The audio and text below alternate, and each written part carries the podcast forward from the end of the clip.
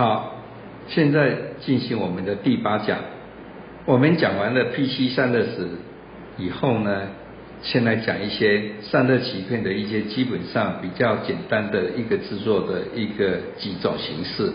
那么这一张图片的话呢，是最早期，它的热量不高的话呢，我们叫做压印法，就是 stamping，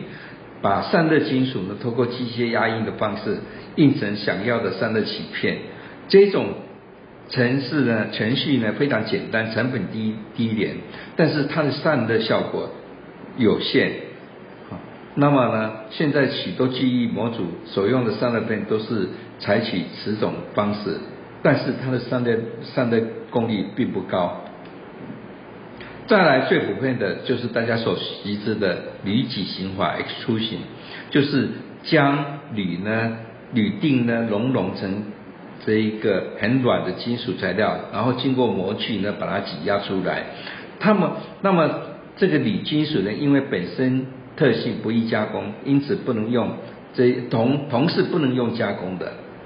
因为它太软了。那只有像铝这种啊，这个才有办法做成这一个形状规则的一个模具。可以，所以大家可以看到这边形状都很规则。OK，形状不不不规则的话呢，就没办法做了。然后它的制作起这个它的制作费用呢，只是一个模具费。那其实呢，啊，它的这个加工费并不是很高。然后再来的话呢，就是 die casting，就是铸造啊，就是把散热的金属呢，先用高温加以融化，然后倒入模具中。然后成型，它的好处就是可以经过像这样子的一个，如果一个中间有一个不规则的形状，这个像这种形状是绝对不能用离挤型把它挤出来了。那么用打开型的方法就可以把它做出来。可是打开型的话呢，它的成本呢啊也是比较高，因为它模具会相当贵。再来，它的散热效果啊呃也有限，因为如果你制作不好，把金属这个容易把它倒进去以后，如果你的里面产生一些气泡，那么这些空泡呢，都会影响我们散热的一个效果。所以在这边的话呢，要特别小心带 casting 啊。那么再来的话呢，就是绑点，绑点其实很简单，就是把这一个散热底片底部跟散热鳍片用连接的方式，你可以用散热呃用一些呃比较粘性比较。高的高分子，或者是用锡等等焊接，那么它的好处是可以挤出比前面更高的一个散热鳍片。铝己型呢，它的身宽比是有限的啊，最高只能做到十九比一或二十一比一。那么如果要像像这种帮顶的话呢，它的铝鳍片呢会做的比较高，然后呢，这个它的散热面积就会比较大。效果当然会比较好，可是它的坏处就是你的帮顶，哈，如果是用高温子的传的不好，如果是用锡的话，你帮顶的话呢，锡的散热系数没有那么高，也是一个大问题。那第五的话呢，这有我们叫做 photo film，就是把一个金属呢，像折成一个么字形一样，然后呢从头一直一直弄到尾巴。它的好处就是这个这可以跟这个绑顶的方法一样啊，把它绑顶起来。可是它的坏处是，呃，一一般散热的行为不是像它这样子这样走么么字形的，所以它的散热这个效果呢啊也不一定有那么好。那另外一种改良式的铸造法的话，就 modify die casting，就是把刚前面那个。打开性的方法呢，一次成型的方法，把它分成两步骤。怎么样两两步骤呢？就是把鳍片底部跟鳍片把它分开，那么底部在模具里面快要冷却成型的时候，再把这个鳍片跟底部把它这个连接在一起，用自然冷却的方法。那么这种方法的话呢，就是它的邦体呢就等于是一体成型，就同样的金属啊结合，没有用其他的这个。这个第三种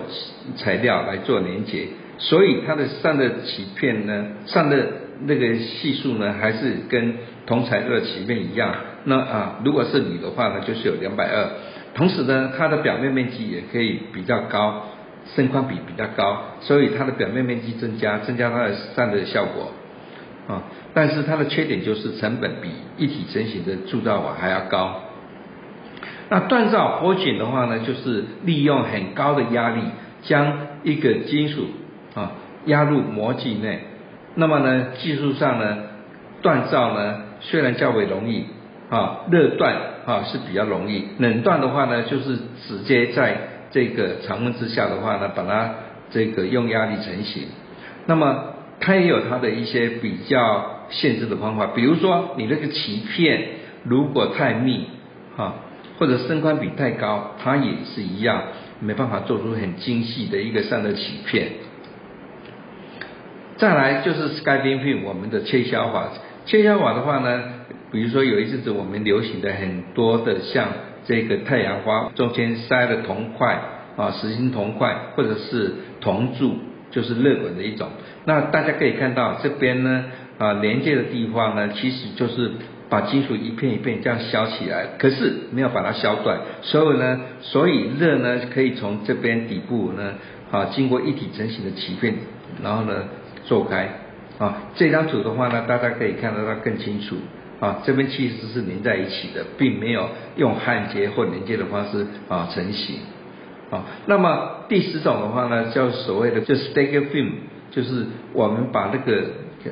这个鳍片呢，跟底部呢，啊，然后呢去把它扣起来，啊，当然这底部的话呢也是焊接的。那这是 stagger film 的话呢，是我所看到里面现在目前为止呢是啊，升光比可以很高，然后呢散热效果也很好，因为它可以做的很密。那么最后一种的话呢，就是 CNC 加工法。CNC 加工法的话呢，就是一些比较不规则的或者比较。啊，用一般的这个 machine 呢，去把它制作而成。